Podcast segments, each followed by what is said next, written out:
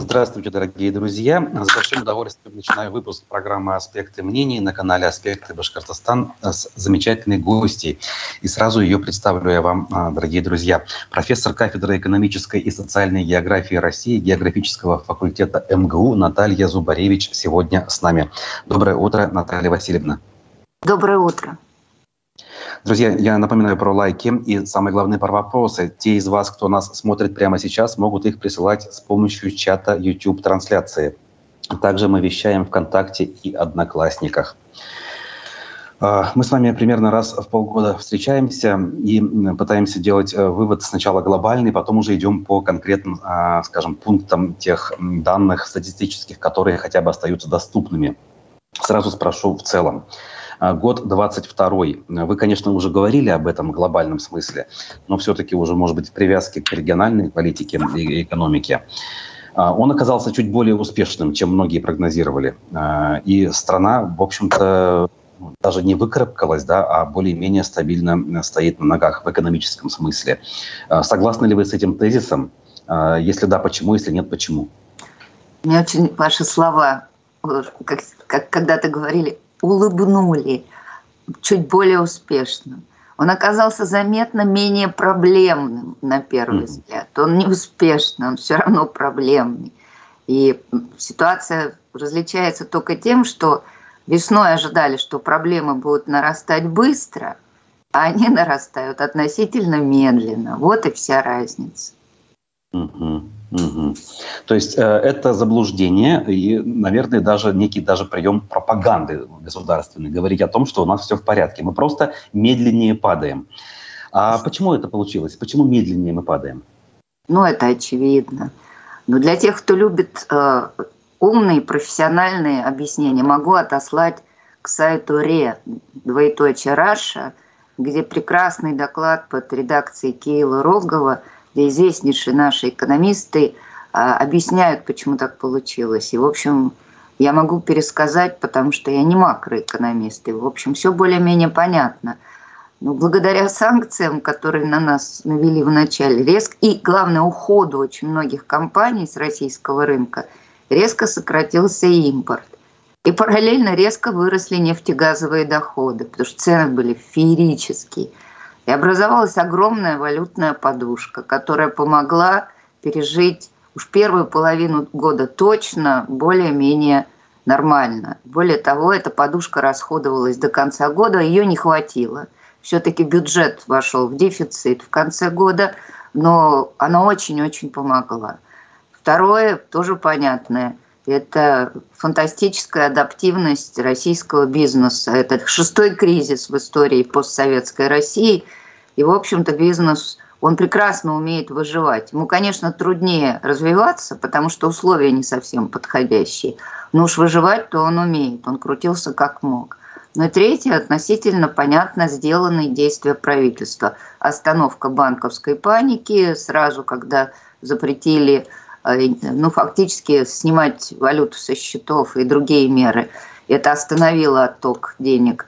Второе – это разрешение параллельного импорта, э, который позволил, ну, не сразу, но нарастить поставки очень многого. И если в начале, в конце весны, в начале лета, по оценкам, опять же, данные закрытой, э, импорт упал на 40% как минимум, то по итогам года, это уже цитирую больших начальников, глава Федеральной таможенной службы сказал, что минус 16, а цитирую а, аналитику Центробанка, к концу года, к декабрю, минус 9. То есть мы теперь видим, что импорт восстанавливается, а экспорт падает, потому что и цены не те, хотя объемы, например, по нефти нарастили по добыче э, на 2%, а по экспорту тоже вроде не проседали. Ну, просто деньги не те получаются за все это.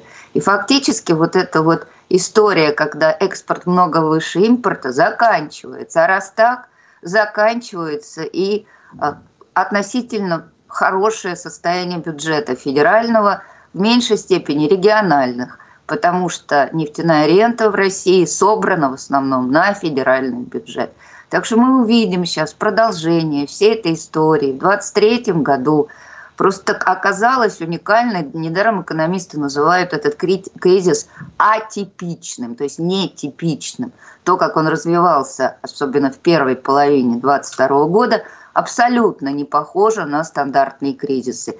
А вот сейчас неспешно, по шагам, мы входим в более-менее, ну, такое более типичное прохождения кризиса. Денег все меньше, у бюджета растут дефициты, прибыли компаний падают.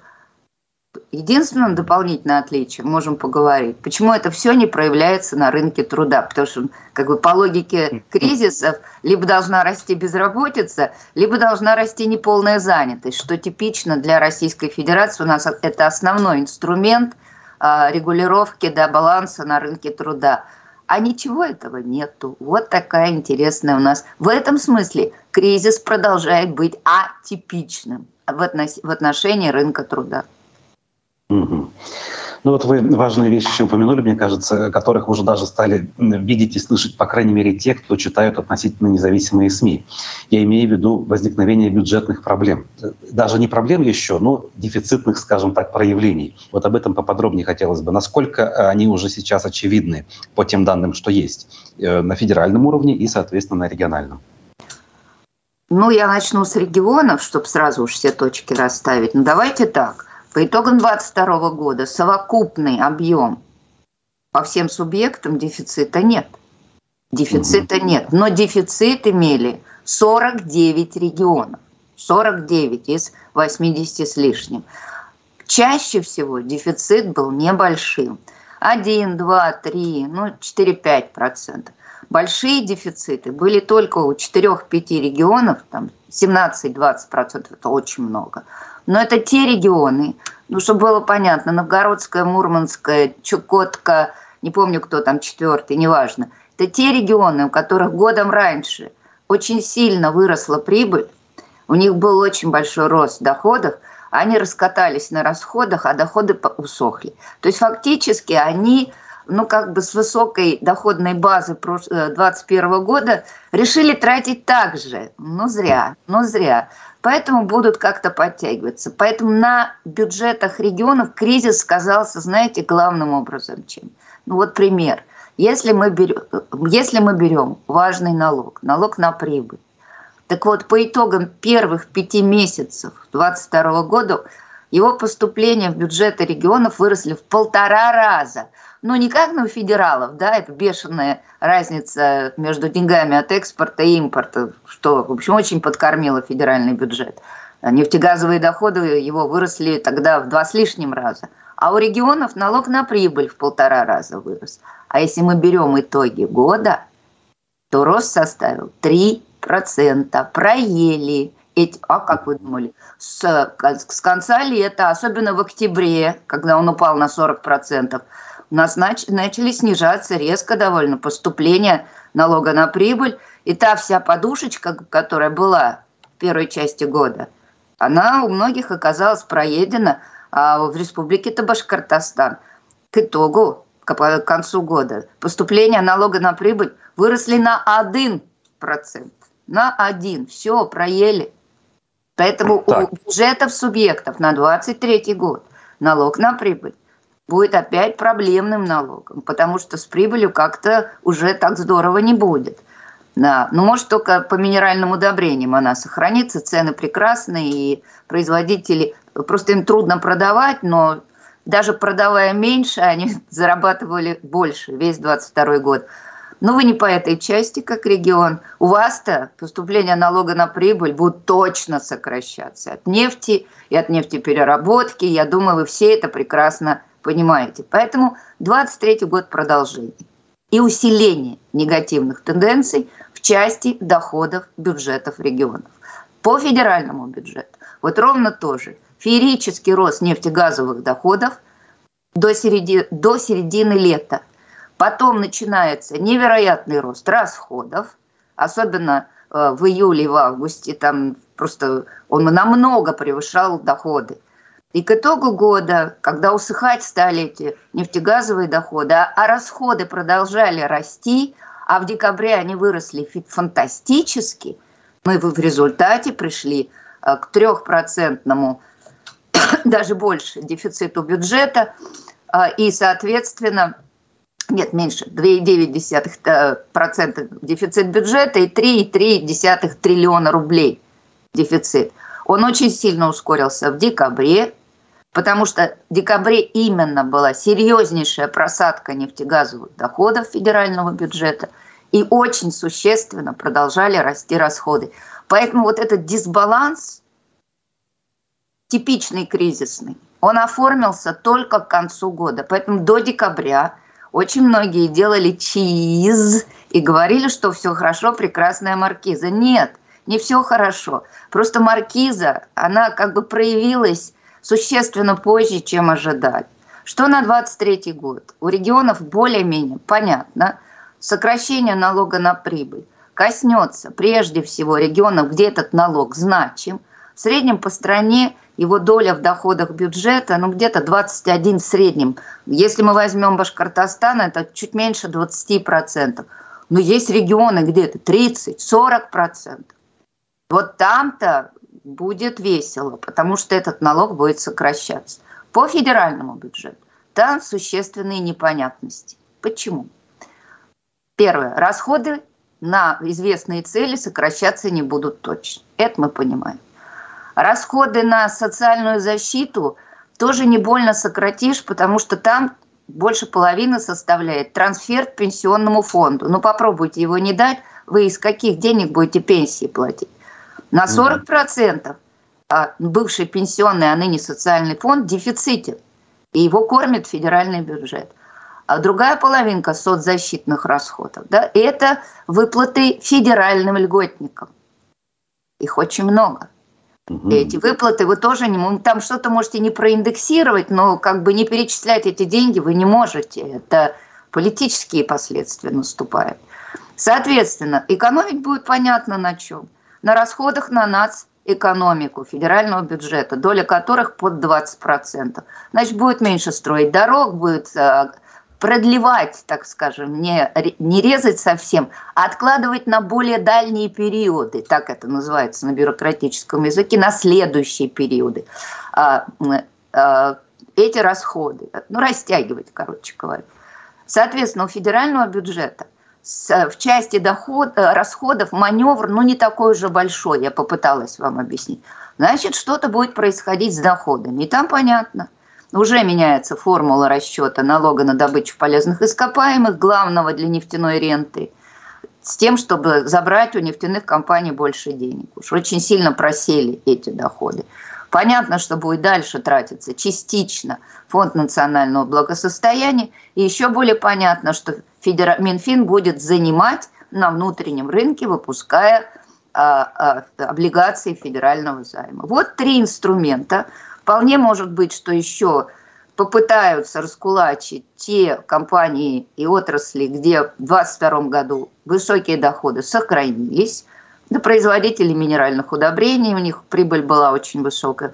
Очень неплохо. У угольной отрасли тоже прибыль была высокая. У цветной металлургии.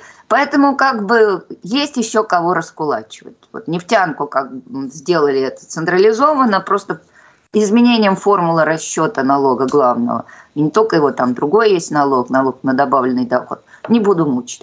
Поиграться можно с акцизами, для Башкортостана mm. это важно. А маленько перераспределить, там часть акцизов идет в пропорциях же, регион, федералы. Но немножко, такое не раз происходило, переиграть в пользу федерального бюджета. Ну вот такая, как бы э, свобода маневра еще есть. Как он будет происходить, ну в целом дизайн понятно. Детали мы увидим в течение года. И четко они будут зависеть от того, как пойдет сбор нефтяной ренты. Это, в общем, главный фактор. А это, в свою очередь, зависит от того, насколько эта самая нефтяная рента будет возможна в принципе благодаря э, продаже за границу. Или здесь а все почему? в порядке? Да? А что-то, что вас пугает? Вы продаете, вы получаете э, доход, тому, платите налоги с этого. Европа а? не покупает вот это вот все? Или все-таки... Ой, как-то вы, как вы остались сильно в 22 году очень сильно в 2022 году, причем где-то в середине. А, во-первых, у нас сейчас крупнейших покупателей нефти два. Это Китай и Индия. И эти рынки вполне себе освоены. Что-то идет на Турцию. Я даже допускаю, что будут покупать арабские страны из нашей нефти, делать нефтепродукты и продавать это в Европу. Мир огромен, в нем есть маневренность. И поскольку основные перевозки нефти море, то переориентация на другие рынки, она уже практически состоялась. Теперь вопрос ваших издержек этой переориентации. Потому что это гораздо более дорогой фрахт, проблемы страхования, но все это обходится. Бизнес находит варианты, в том числе достаточно серые схемы. Но суть в том, что сейчас государство нефтяников будет прижимать к тому, чтобы они не делали такие скидки, дисконты, а так легче продать, когда у вас нефть дешевая, а как бы держали повыше цену, а если не собираетесь держать повыше, мы у вас заберем те налоги с тех денег, которые вы даже не заработали. Поэтому это инструмент принуждения нефтяника э, снижать дисконты. А с меньшими дисконтами труднее продавать. Вот это тоже будет такое балансирующее э, э, состояние. Посмотрим, как вырулят нефтяные компании. Ну, как-то они вырулят, потому что точно добывать будут меньше. Это решение правительства, это даже не воля нефтяне. Они, сейчас они наращивают добычу. Пока это правило не вступило в силу, оно начнется с апреля, э, когда просто устанавливается дисконт не какой хотите, а каждым месяцем этот дисконт просто решением властей будет меньше-меньше, и к лету, к июлю 25%, а никаких не 35%, которые сейчас. Вот давайте продавайте подороже. Как вы там это сделаете, ребята, ваши проблемы. Но платить налоги вы будете вот с той цены, которая отсчитана не от вашей сделки, потому что сейчас очень много сделок в серой зоне, а от базовой цены западноевропейской нефти бренд – на минус 25 долларов. И все, с этого вы будете платить. Как хотите. Поэтому посмотрим. А, говоря про отрасли, вот вы упомянули а, тех, кто производит удобрения. Нас действительно в Башкирии это не касается, но у нас есть один из флагманов, это башкирская содовая компания. Здесь и пищевая, и глицинированная, и промышленная сода. Есть ли у вас какие-то сведения о том, какова ситуация на этом рынке, в принципе, и у этой компании, как дела, и все ли будет хорошо в этом смысле с поступлениями от нее? До деталей не знаю, но знаю, что эта компания экспортировала. Угу. Насколько я понимаю, на соду запретов нет, никаких санкций. А дальше будем смотреть, готовы ли покупать ее продукцию те, куда она экспортировала. Или придется перенаправлять куда-то в другие места. Тут надо знать рынок очень хорошо. И потом, что вы так с этой содовой компанией заморачиваетесь-то? От нее налоговых доходов кот наплакал. Просто у вас любимая такая тема, да, вот там конфликты шли, еще что-то было, и неверно как бы давали приватизировать и потом стали отбирать. Но с этой компанией кот наплакал доходов. И смотрите, пожалуйста, на Роснефть, кормильца вашего. Заплатили ли они дивиденды? Сейчас суженная бюджетная статистика. И э, очень трудно добываемая. Легально можно, но сложно. И вот я не могу посмотреть, поскольку у меня суженный ряд, не все показатели есть, э, заплатила ли Роснефть дивиденды на долю акций, которые принадлежат Республике Башкортостан. В прежние mm-hmm. годы э, очень часто эти платежи проходили с большим опозданием. По сравнению с этой содовой компанией, тфу, по деньгам бюджетным, вот тут собака зарыта. Какова доходность комплексов Салавати? Это «Газпром» угу. и, соответственно, Сибур, если память не изменяет, вместе рулят. Вот где ваши деньги. Угу, угу. Так, ну тогда давайте плавно вот к тем самым стат-данным, о которых э, мы обычно говорим. Э, насколько я понял предварительно, у нас в целом картина э, чуть более благоприятная, чем в среднем. У вас средненькая. Я вот хотела, готовилась, выписывала, сравнивала и поражалась тому, до чего же Башкортостан закончил этот год средненько. Абсолютно средненько. Ну, давайте сначала социально-экономическое. Не, ну что есть... А, вру, вру. У вас есть один уникальный результат. Так в целом средненько, но один результат уникален. Итак, если мы берем промышленное производство за 2022 год, в целом по стране пусть небольшой, 0,6%, но спад. В Башкирии плюс 3. Что случилось? А случилось невероятное. Знаете ли вы, что темпы роста добывающих отраслей в Башкирии были самыми высокими среди всех регионов, плюс 16%. Вот что случилось, по стране меньше 1%, у нас не упала добыча добывающей отрасли, а у вас плюс 16.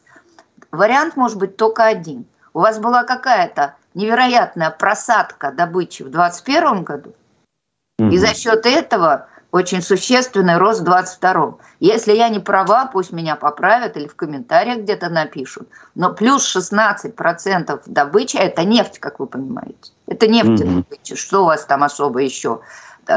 Ну, какие-то руды могут быть. Но, но все это по мелочи на фоне. Конечно. Вот, соответственно, что-то вот произошло с удивительное. Вы первый и второй Ненецкий автономный округ, там по добывающей промышленности, тоже нефтянка, плюс 12. Но еще раз напоминаю, у нас производство нефти, добыча в целом, да, в стране в 2022 году выросло на 2%. Просадок, ну, мало у кого было, кроме Сахалина. Все нефтедобывающие районы росли, регионы, но так, чтобы как Башкортостан, ну, я вот хотела бы узнать, почему. Дальше. Если мы берем обрабатывающие отрасли, у вас не упала обработка – по стране где-то 1,3 э, падения, у вас плюс 1. Но, правда, у Татарстана плюс 8. Так что у меня объяснения простые. Первое, у вас все-таки есть военно-промышленный комплекс, и он фурычит. А и у Татарстана он тоже есть, и он тоже фурычит. А дальше так не падала базовая ваша нефтеперерабатывающая отрасль, правильно, но не падала. И так не падала Салават Стерлитамак, ваша нефтегазохимия. А, вы не, металлургия у вас скот наплакал, а она падала из-за санкций. Лесопереработки у вас практически нет, она сильно падала из-за санкций. Короче, вам в 22-м повезло. Базовые ваши отрасли как бы были вне вот этого шторма. Но шторм начался 5 а, февраля.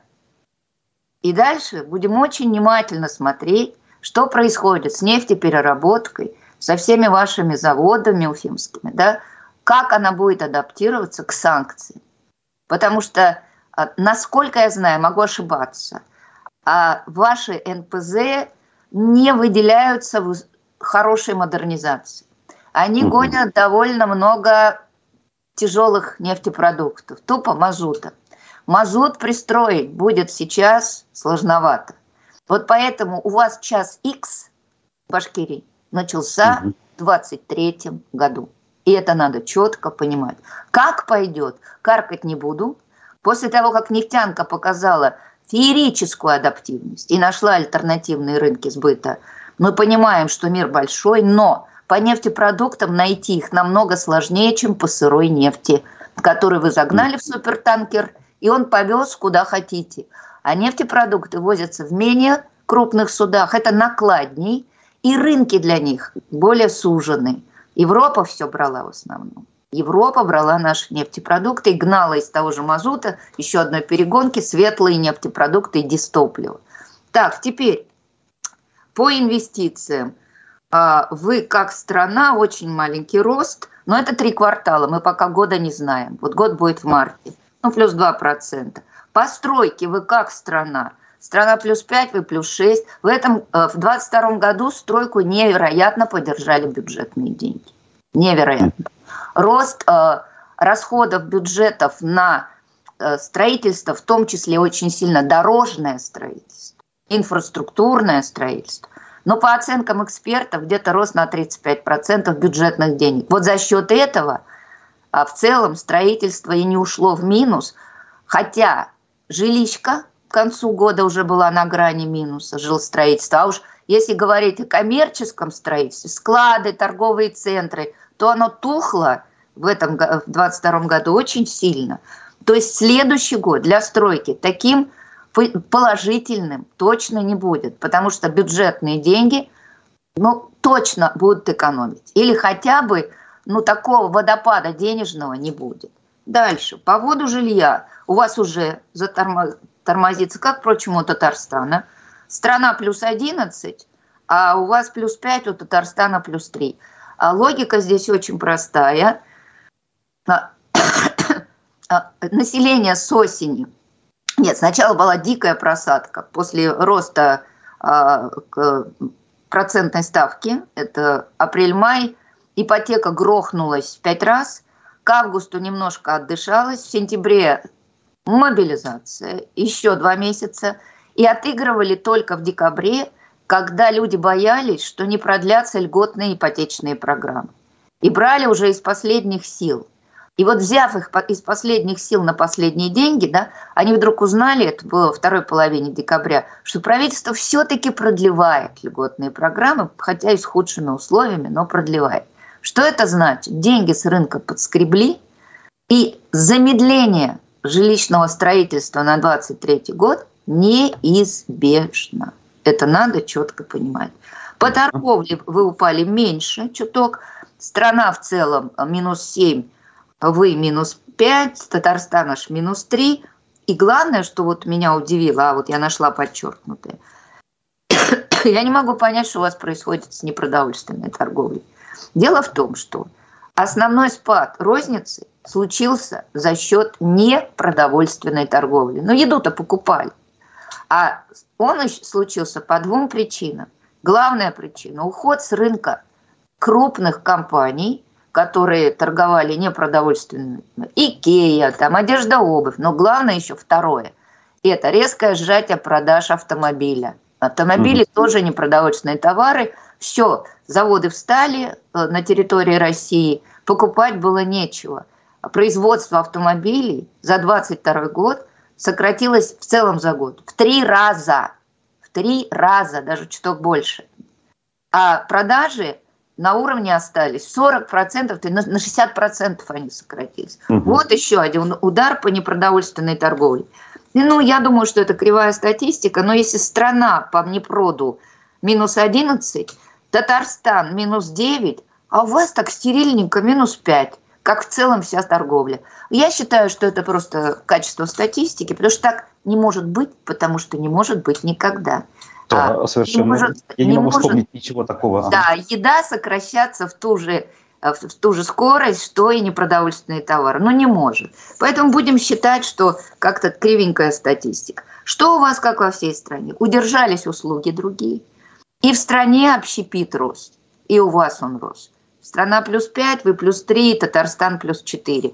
То есть вот российское общественное питание, рестораны, кафе, бары, этот кризис выдержало. Я и долго, правда, думала, что ж такое случилось, когда денег-то несколько меньше, люди питаются, в общем, больше дома. А потом э, мне умные люди объясняли, когда совсем плохо, психологически, ну, где-то посидеть, пообщаться, что-то выпить, угу. ну, вот это некая, как это называется, поддержка организма в части угу. психологических ощущений. Дальше, по прочим услугам, вы тоже как страна плюс 3%.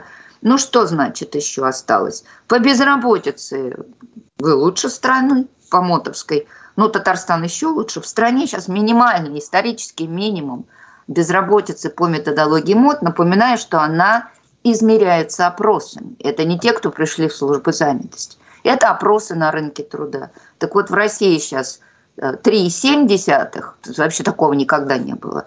А в Татарстане 2,8, ой, простите, в Башкортостане 2,8, в Татарстане 2,2. Но ее нету, вот от слова совсем, безработицы mm-hmm. нету.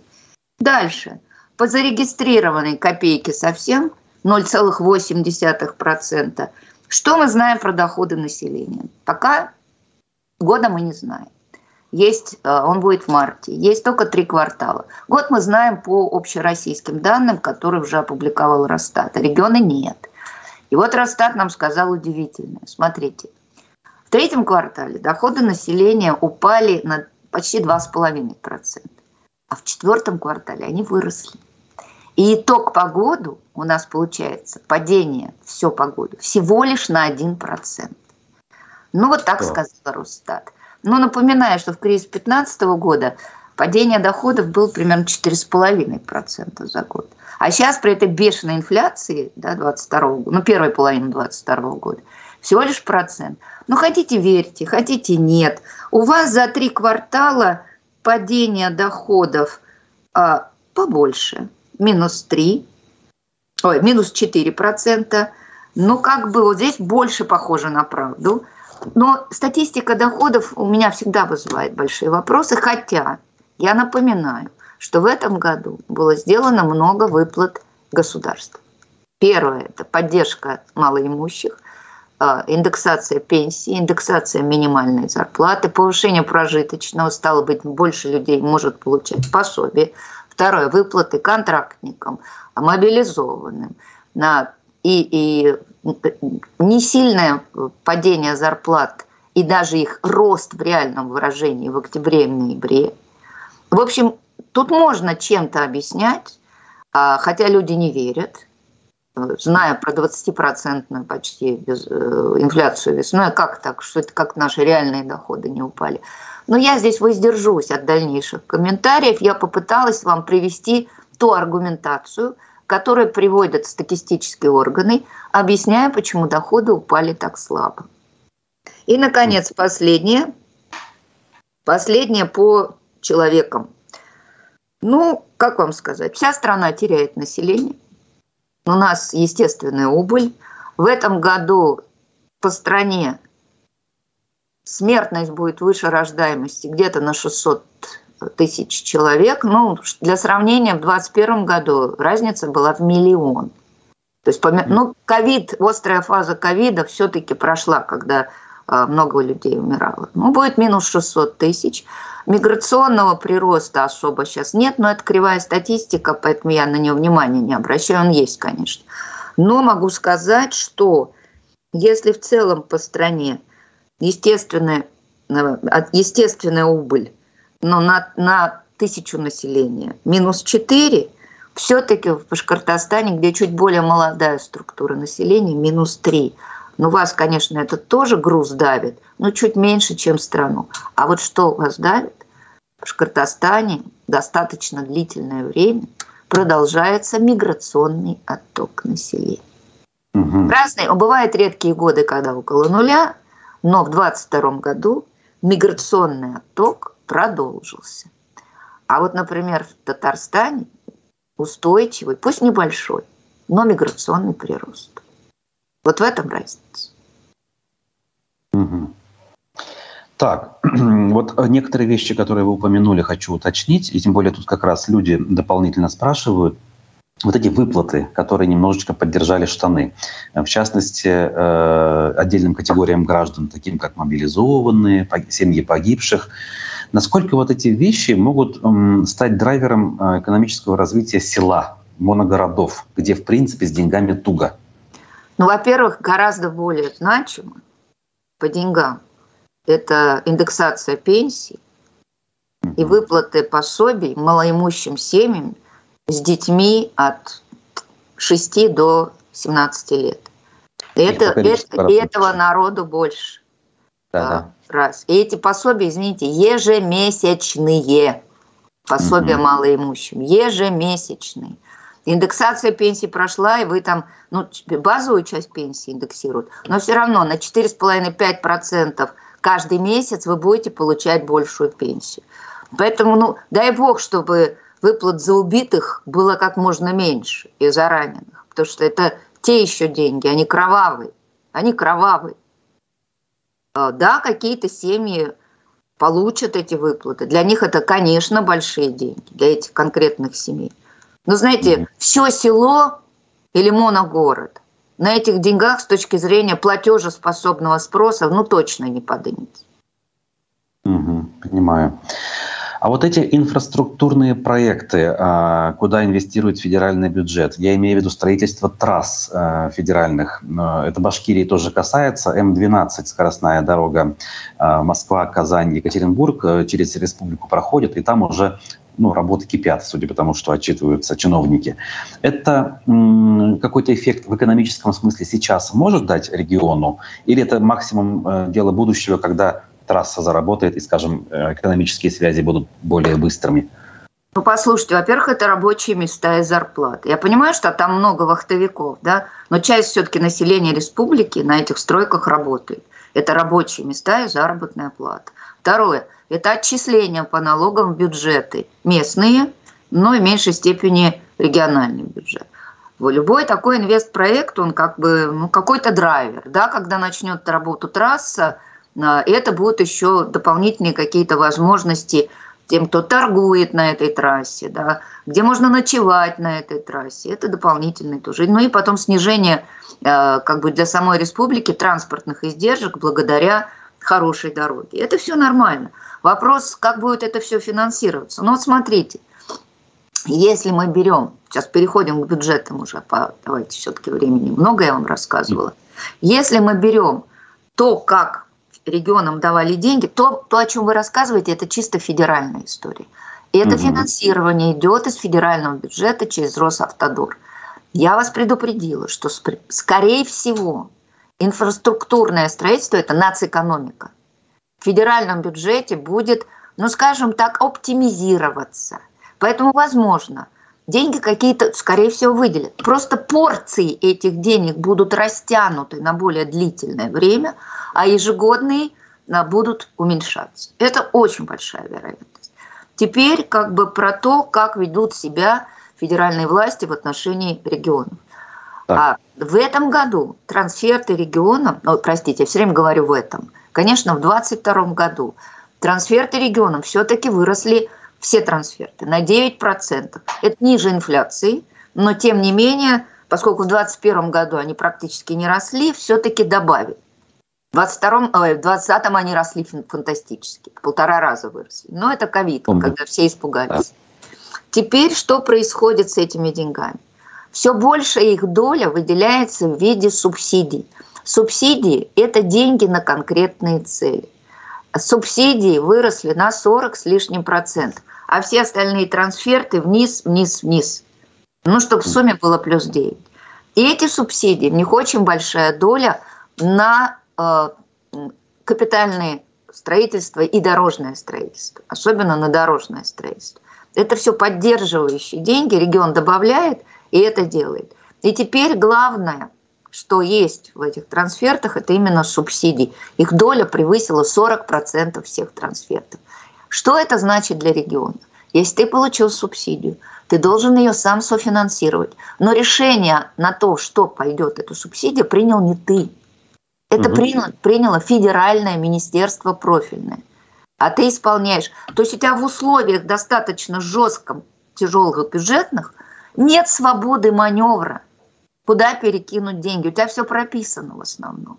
Вот этот риск жесткости управленческой системы – заданный сверху, он в 2023 году, скорее всего, будет нарастать. Он уже вырос в 2022 году.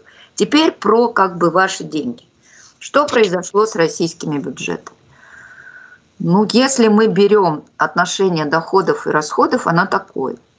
В целом по стране доходы выросли на 12%, расходы на 16%. То есть вы видите, что расходы росли быстрее доходов. В Башкортостане аккуратнее доходы на 14, расходы на 15. То есть ваши власти как-то все-таки э, баланс держали. Ну, для сравнения, у Татарстана доходы выросли на 26%. Вот вам нефтяная рента, которая идет в виде налога на прибыль в Татарстан. Угу. Не, не Роснефть управляет, а Татнефть управляет. Ну, я вот. думаю, вы не удивились, вы не удивились, да? Так, значит, у Татарстана плюс 26% э, рост доходов – и плюс 32 рост расходов. Что-то они как-то разгулялись. Ну, давайте ну разбираться, что произошло. Итак, откуда деньги? Я вам уже сказала, что у вас налог на прибыль практически не вырос, плюс 1%. А в Татарстане рост на 39. Еще раз, да, э, вспомним название Татнефть. Ну, мы знаем прекрасно, что налоги на прибыль как-то так в э, крупных федеральных компаниях устроено, что основная часть прибыли теми или иными способами перекатывается, перетягивается на штаб-квартиру, которая находится в Москве.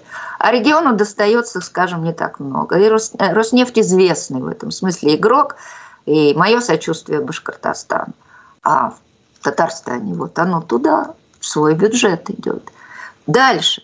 Если мы смотрим, за счет чего еще был рост – ну, э, для вас, кстати, это налог все-таки 19% от доходов на прибыль. Это значимо. У Татарстана mm. больше намного. По НДФЛ, вы знаете, все-таки я считаю, что НДФЛ же с зарплаты платится, правильно? Да.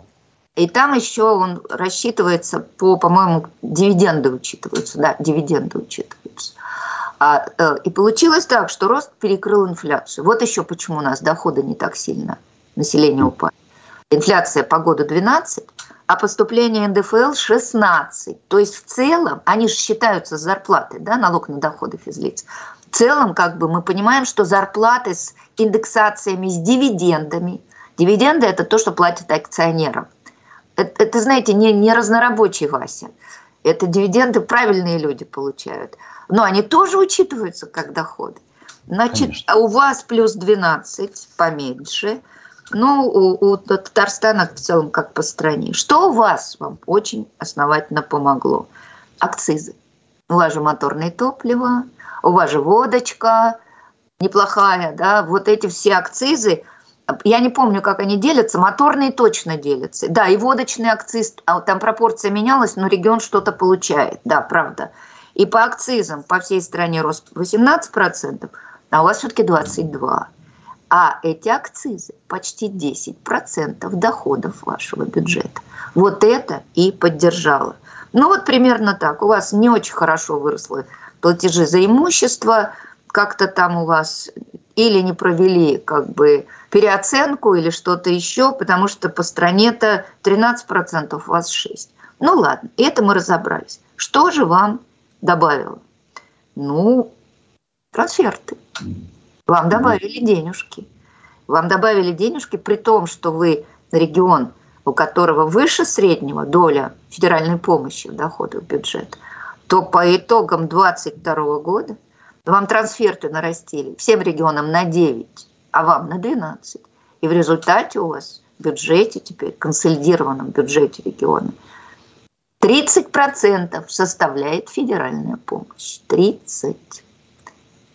Вот Татарстан... А для сравнения... Да, Татар... да. В среднем по стране 21. Угу. Если берем Татарстан, сейчас по памяти говорю, ну там будет где-то процентов 13-15, ну вот как, ну супер нефтяной регион. Ну по памяти я могу ошибиться. Но в среднем по стране 21, у вас 30. Теперь по расходам. И тут я пришла, не мое изумление, но тут вы как-то ну как в старой, в старой стишке, мы с Тамарой ходим парой, только я не знаю, проходимки мы с Тамарой или нет. Ну вот сейчас давайте смотреть. По расходам. Вся страна нарастила на 16, вы аккуратненько на 15, Татарстан безумно на 32. Что случилось? Это гигантский рост расходов, прежде всего, на так называемую нацэкономику. Там почти половина всех расходов – это дорожное строительство. Очень много в меньшей степени транспорт, но вся страна плюс 27, Башкортостан плюс 38, Татарстан плюс 33. То есть вы сильно опередили страну. И здесь возможны два объяснения. Объяснение первое. Действительно, дали много субсидий на дороги, на инфраструктуру, ну, прежде всего, на дорожное строительство. Объяснение второе – которые я ничем не могу подкрепить. Давайте считать, что это моя гипотеза. Но можно я скажу так, я это знаю. Я это знаю. Я не могу озвучить источники, но я это знаю. Все регионы, их обязали выделять бюджетные деньги на восстановление на новых территориях. Так. И проще всего эти расходы записать в статью «Национальная экономика. Поэтому эти феноменальные вот, вот темпы я в какой-то мере отношу на так называемые новые территории. То есть это, эти расходы не в Башкирию попали. Ну, давайте так. Я не знаю, кто там за вами закреплен, но, в принципе, платили все. Выделяли людей, технику, оборудование. Платили все. Масштабы разные.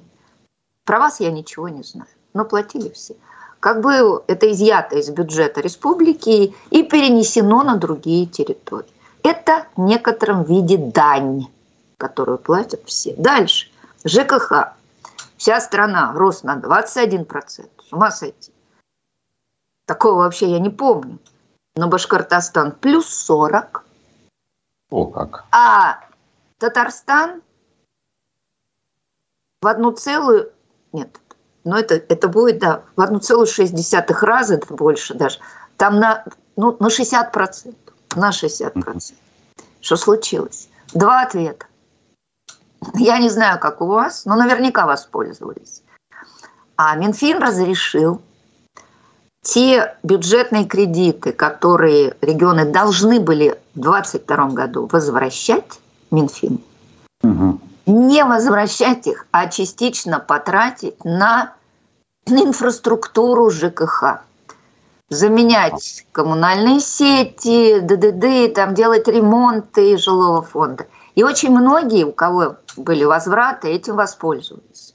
Это первое мое объяснение. И оно значимо. Второе мое объяснение. И по этой статье можно провести ремонт жилого фонда не в Башкортостане. Ага, все там. Не в Татарстане. Но мы же не знаем. Но просто возможно провести и по этой статье тоже. Дальше начинается уже наша жизнь обычная. И тут все по-разному. Вот у меня вопрос к властям Башкортостана. По всей стране расходы на образование выросли на 16%. Это хорошая новость. И это значит, водились школы, детские сады, но это в основном капитальные, прежде всего, расходы. Да? А, а в Татарстане на 30%. Тоже удивительно. Хотя давайте так, школы можно провести немножко и через эти расходы. И они не обязательно в Башкортостане. Это сейчас мне только пришло в голову. Только сейчас. Я ничего не знаю. Я просто вот как бы думаю, что это такие скачки-то пошли. У а вас у плюс 7. Знание, что там у вас строили. плюс да, да, 7. Типичный совершенно рост социальных расходов, который шел из года в год 5, 6, 7, ну кроме здраво в ковид, когда все взлетело. То есть, видимо, Татарстану пришлось больше тратить, чем Башкортостану, или это проводилось ну, давайте так, это конспирология уже, я не берусь судить. Но расходы на 30% в год на образование, они немыслимы, так не бывает. Так не ну, бывает. Да. Идем дальше. По всей остальной социалке, э, ну, соцзащитные расходы. Страна где-то 9,5, Татарстан 11, что тоже для него многовато. Вы 5. То есть вас по социалке, скорее всего, ни к чему не обязали. Давайте сделаем mm. такой вывод. Наверное, так. Но и здрав это уже про нас. Что происходит с расходами на здрав? Напоминаю, что в 2020 году в среднем по регионам, ковидный первый 20 год, они выросли э, на две трети. В Москве аж два раза. И поэтому было понятно, что последующие года будет движение назад.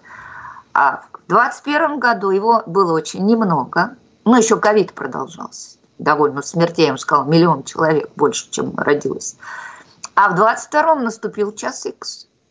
И 70% регионов порезали расходы на здравоохранение. По всей стране минус 4, Татарстан минус 1, а вы продержались плюс 1. И это важно, потому что с, со здравоохранением, особенно с его инфраструктурой, в Башкортостане никогда не было здорово. Ну, вы сами знаете, состояние ваших поликлиник, больниц и прочее, прочее. То, что не порезали, это хорошо, потому что бюджеты тратят. В основном это не зарплаты и не лекарства. Это фонд обязательного медицинского страхования финансирует. А это вот содержание учреждений, ремонт, закупка оборудования, еще что-то. То, что не сократили, это я вам поставлю в плюсик, потому что это важно. Вот я вам примерно рассказала все, осталось только про дефициты и профициты. В среднем по стране, напоминаю, дефицита нет. Ну, потому что когда вы складываете жирнючую Москву, регионы, получившие в 22-м большой еще налог на прибыль, но сумма получается около нулевой. У вас дефицит минус 4%, у Татарстана минус 2%.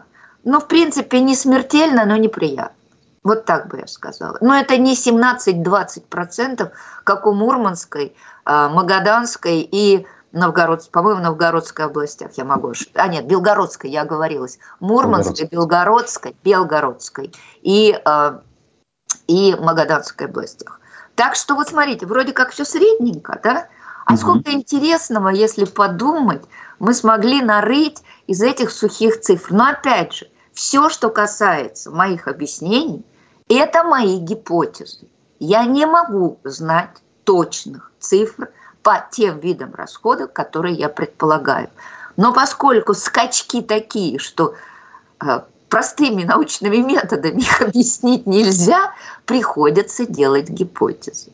Я все сказала. Вы знаете, исходя из того, что мы здесь у себя наблюдаем, некоторые ваши гипотезы очень хорошо ложатся на ту информационную картину, которая у нас присутствует перед глазами по поводу того, что строится где-то там, восстанавливается где-то там э, и так далее. А вот наш э, зритель, коллега журналист э, Николай Бажин публики очень мало, и коррупция большая, много недостроев стоит по школам. То есть вот вы говорили, да, что в этом направлении у нас вроде как есть проценты, но фактически в регионе проблем визуально много. То есть, может быть, это все происходит как раз-таки не у нас. Вы имеете в виду динамику строительства, да, которую да, я да, называла, да, что она у вас положительная. Но деньги пришли, деньги освоены, это же, это же не ввод. А объемы mm-hmm. строительства – считаются по расходам вот конкретным, которые идут. Фундамент поставили, расход состоялся. Потому что вот в жилье это ввод. Вот когда вот дом достроили, ввели его в эксплуатацию, сколько квадратных метров вывели. В стройке статистика идет по рублям, которые на это потрачены. Поэтому недостроев много. Кстати, сейчас на э, Хуснулин, они уже делают реестр а, объектов, недостроенных объектов муниципальной госсобственности, будут как-то решать с этим. Это правильно абсолютно, потому что надо определяться, что можно довести, доводить, что уже довести нельзя, решать, что с этим делать. Но поскольку сейчас процесс цифровизации, наверное, это сделают ну, не за 10 лет, а быстрее. Возможно, какие-то решения будут приниматься. Посмотрим. Но еще раз, стройка считается в рублях, потраченных на это дело. Понятно. Фундамент тоже рубли. Пожалуй, ближе к завершению. Вот с учетом той дискуссии, которая в чате у нас есть, и, в принципе, от меня тоже, наверное, вопрос будет уместным. Тут вот люди спорят. Статистика показывает часто ложные сведения, там, ну и далее такие аргументы. А у вас есть раз... другие? А у вас есть вот. другие альтернативные источники? Я все прекрасно понимаю, но я с учетом вот этого, скажем, этой мысли и того, о чем мы с вами в прошлый раз говорили, что государство постепенно усложняет, скажем так, задачу для экономистов получать эм, сведения. Насколько здесь ситуация? Оно, оно усложняет в очень понятных направлениях. Социально-экономическая статистика. Вот как был этот перечень, так он примерно и остался. Бюджетная статистика намного сложнее для такого простого пользователя, она недоступна. Надо обладать хорошими IT-знаниями, чтобы работать с электронным бюджетом, и то там это очень трудозатратная история, вытаскивать из него. Но это не совсем закрыто. Полностью закрыта таможенная статистика. Сейчас полностью, нет, полностью только сводка по регионам. Я не могу узнать долговую нагрузку конкретного региона. Раньше я всегда это могла сказать. Сейчас Минфин дает только сводку суммарную, ну, среднюю температуру по госпиталю, по всем субъектам. Ну, смешно. Вот. А резко сужена банковская статистика. Поэтому, да, в чем-то вы правы.